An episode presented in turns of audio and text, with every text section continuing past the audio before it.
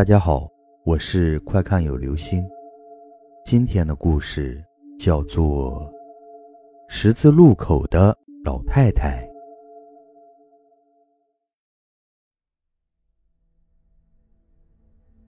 萧颖下楼招手拦了辆的士，低头看了眼手表，对司机说道：“师傅，去半岛咖啡店。”司机回头瞧了他一眼。好嘞。车子开动，司机师傅便打开了话匣子。先生，本来我是不想载您的，但是您上车说是半岛咖啡店，我才摘您的。对方的话毕竟没有引起萧颖的兴趣，他头也没抬，喃喃道：“哦，是吗？因为我也在那儿约了人。谁呀？”萧颖只是无意中问了句。司机笑了笑：“是个风水先生呢。”萧颖抬起头，透过车内镜子瞧见司机的半张面孔，左眉挑了挑：“你是姓林吧？”司机回头瞧了他一眼，点头道：“对啊，同行都叫我大林。您是？”萧颖正了正身子道：“那就对了，我就是约你在那个咖啡店里见面的风水先生。先生面色确实有团晦气，还会给别人添晦气呢。具体有什么事，咱们直接路上聊吧。另外有一点需要说明，我是占卜师，不是什么风水先生。”啊，啊，对不起啊，先生。我实在不了解你们这行工作，但前天我真的遇到一个特别的事情。司机道完歉后，转过身瞧着正前方，边开车边回忆起前不久的事来。的士给都市人提供了方便快捷的交通，大多数司机迫于生活压力都是轮班倒，其中一些人就碰到过不可思议的事。大林也是和朋友合开一辆车，两人合计着轮班倒的话，不出几年车本就回来了。这天晚上，大林和往常一样送完了最后一个客人，看下时间，快十二点钟了，是时候交班了。夜已深，路上的车子、行人都很少，时不时见到有人在路边烧着纸钱和元宝。今天是初一还是十五？南方人真是迷信，一年下来光是纸钱就花不少钱吧。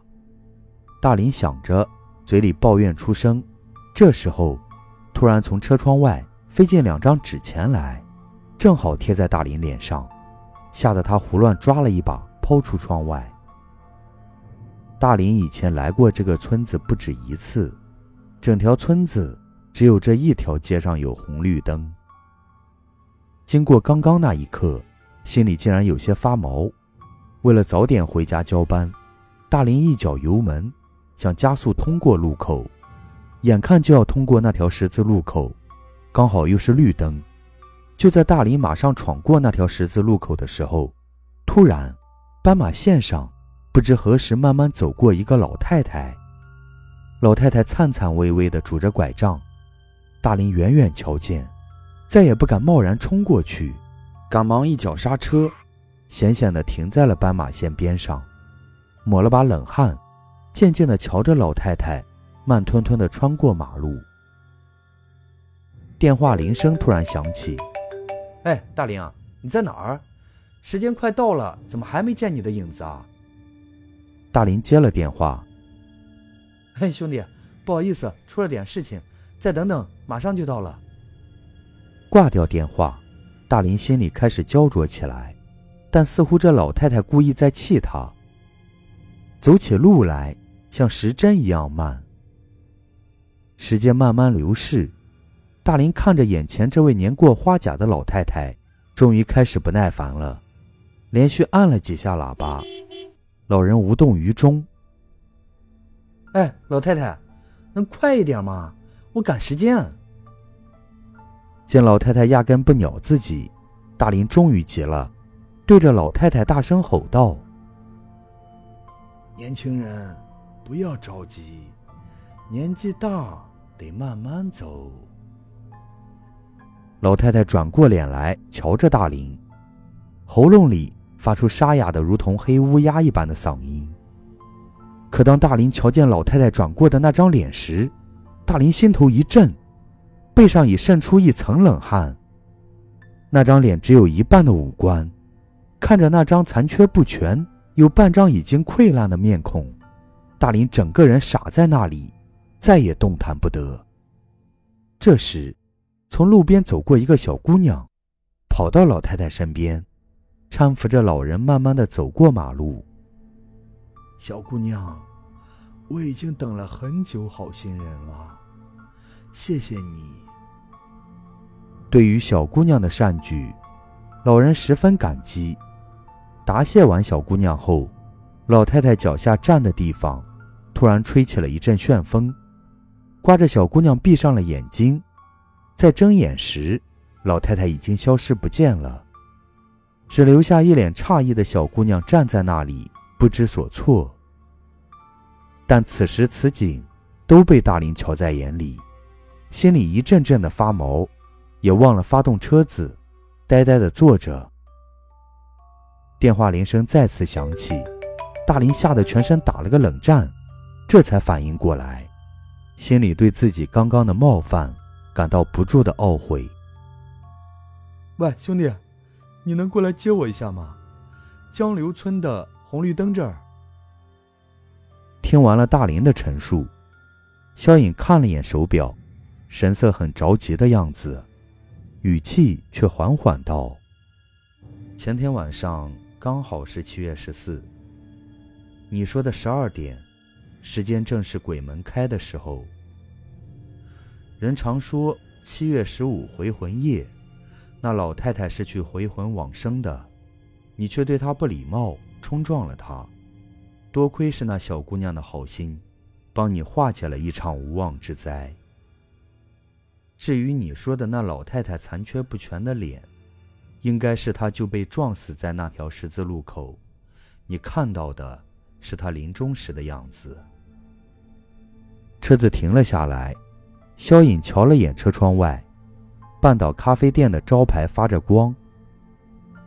你已经没事了，不放心的话，回头去庙里上炷香就可以了。我就不收你钱了，都算在车费里了。我要去见个朋友，就不再多聊了。说完，萧颖推开车门走了出去，丝毫不理睬大林的叫声，径直。走进了咖啡厅，一个女孩坐在靠窗的角落喝着咖啡。萧颖走了过去，坐在那女孩对面。你怎么才来呀？可是我也没有迟到呀，而且比约定的时间还早了五分钟呢。好了，我知道自己说不过你。哎，跟你说个事儿，你不是经常研究一些灵异的事件吗？前天中元节的时候。我在隔壁的江流村，那个唯一的十字路口处，就遇见了一件怪事。我扶一个老奶奶过马路，结果那老奶奶突然就在我眼前消失了。你说奇怪不奇怪？呵呵，是吗？这倒是新鲜的很呢。可我刚刚知道一件更奇怪的事：有人无意中救人一命，到现在还不知道呢。据说从那以后，大林不顾朋友的挽留，毅然决定退了股，改了行。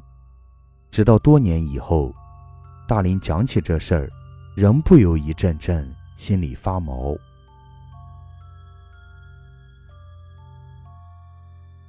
好了，这就是今天的故事：十字路口的老太太。